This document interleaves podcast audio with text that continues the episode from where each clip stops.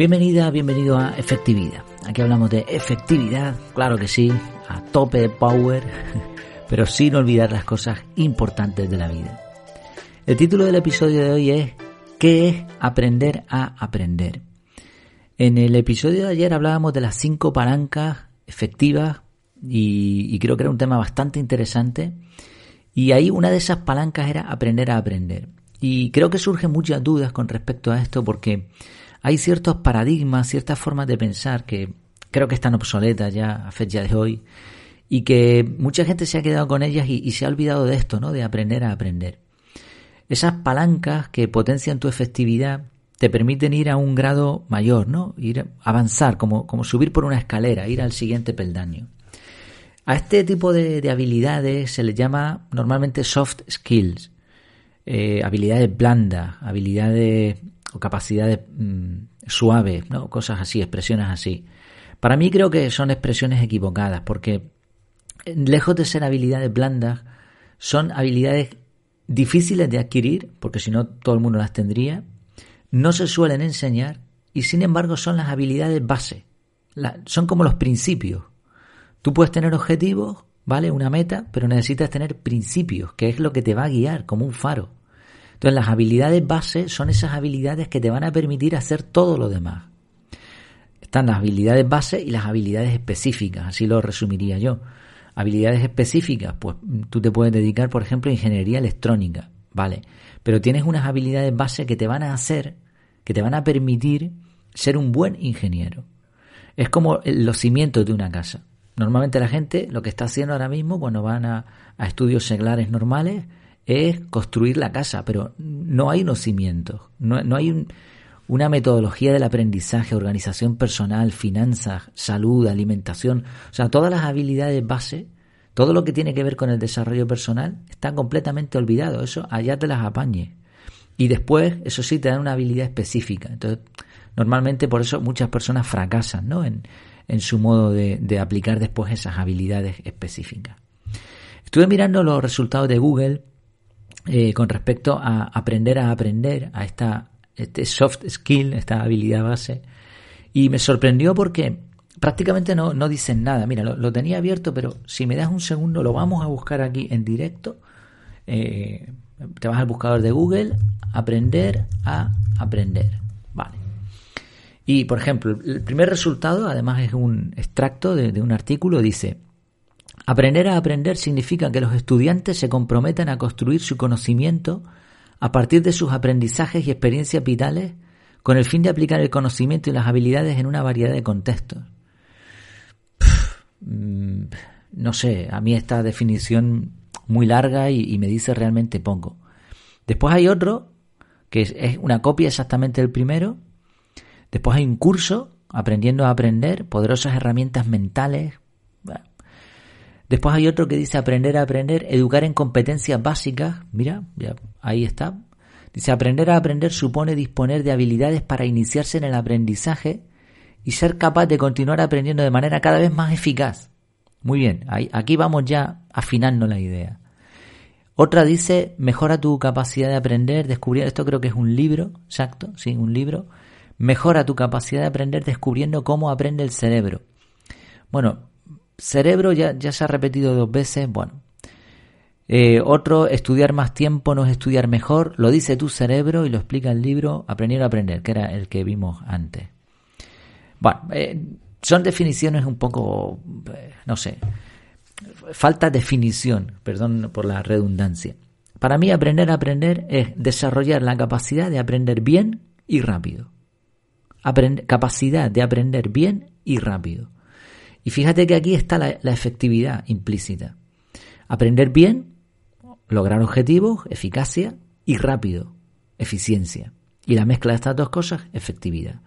Así que sería aprendizaje efectivo. Aprender a aprender es aprendizaje efectivo y es una capacidad que se puede desarrollar. Y, tú esto lo notas, y seguro que concordarás conmigo cuando ves una persona que, que aprende rápido, ¿no? Y, lo ves y dices, oye, tú aprendes rápido. No hace falta que le expliquen mucho, aprende rápido. Pero aquí hay que, hay que hacer un paréntesis, y es que no todas las personas aprenden de la misma manera. Por eso no hay, es verdad que hay conceptos de aprendizaje que sirven para todos, pero no vale eso de decir, no, trucos del cerebro para aprender rápido. No. Aquí, en este caso, no hay una técnica igual. Habrá trucos. Pero fíjate que la gente, algunos aprenden por observación. Y tú les ves ahí calladitos, mirando, y parece que no se están enterando de nada, y de pronto han aprendido. Por observación. Otros necesitan a un maestro, necesitan que alguien les explique, escuchan. Otros aprenden por inversión. Se meten a, tope con el tema, estudian, leen, mm, preguntan, ¿no? Se, se sumergen en la materia.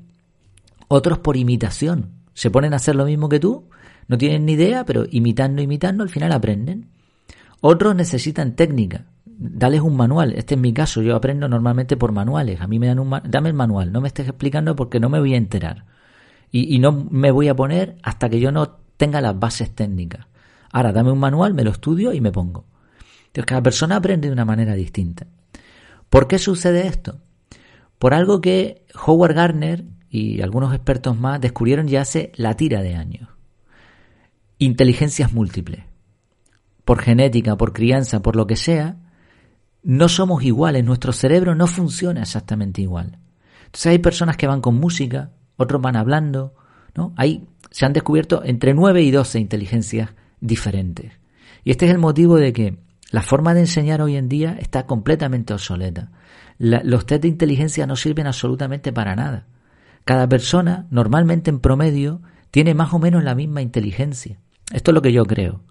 Lo que pasa es que son diferentes tipos de inteligencia. Entonces lo que hay que hacer es potenciar eso. Por eso si tú estás dándole clase a una persona sola, primero tienes que saber cómo aprende esa persona y ahora adaptas tu enseñanza a eso.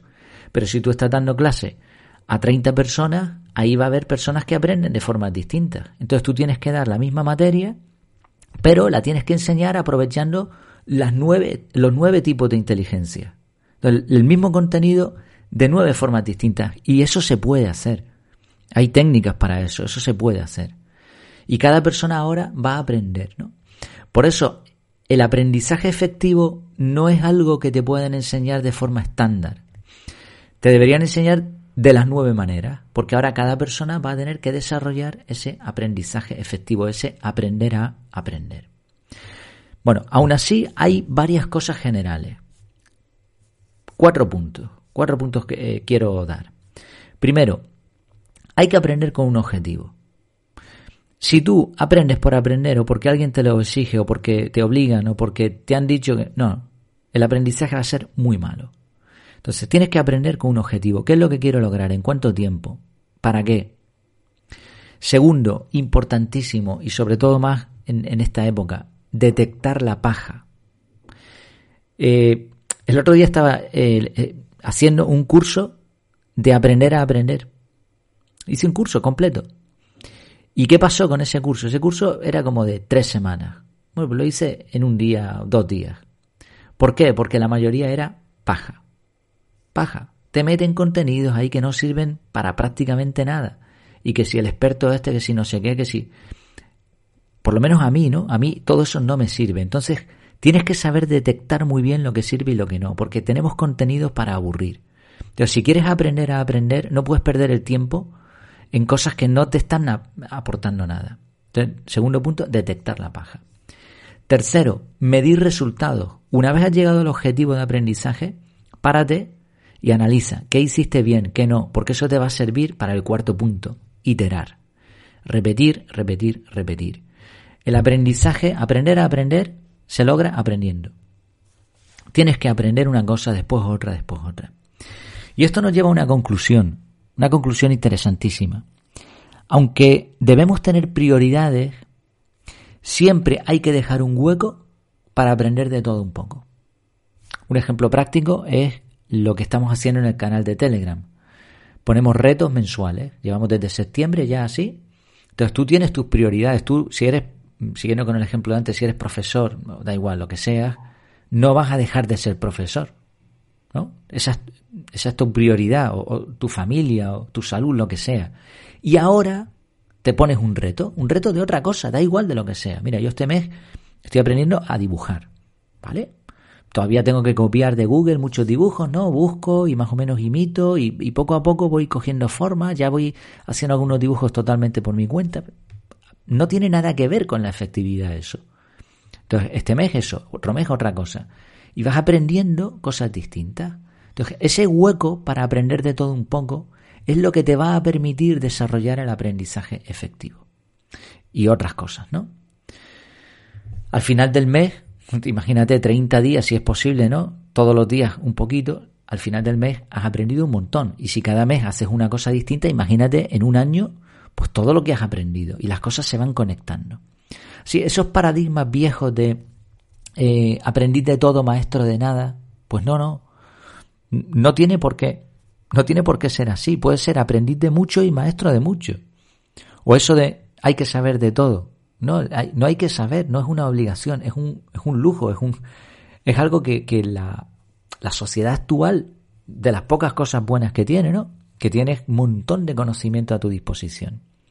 Entonces, si puedes, aprendís de mucho, maestro de mucho.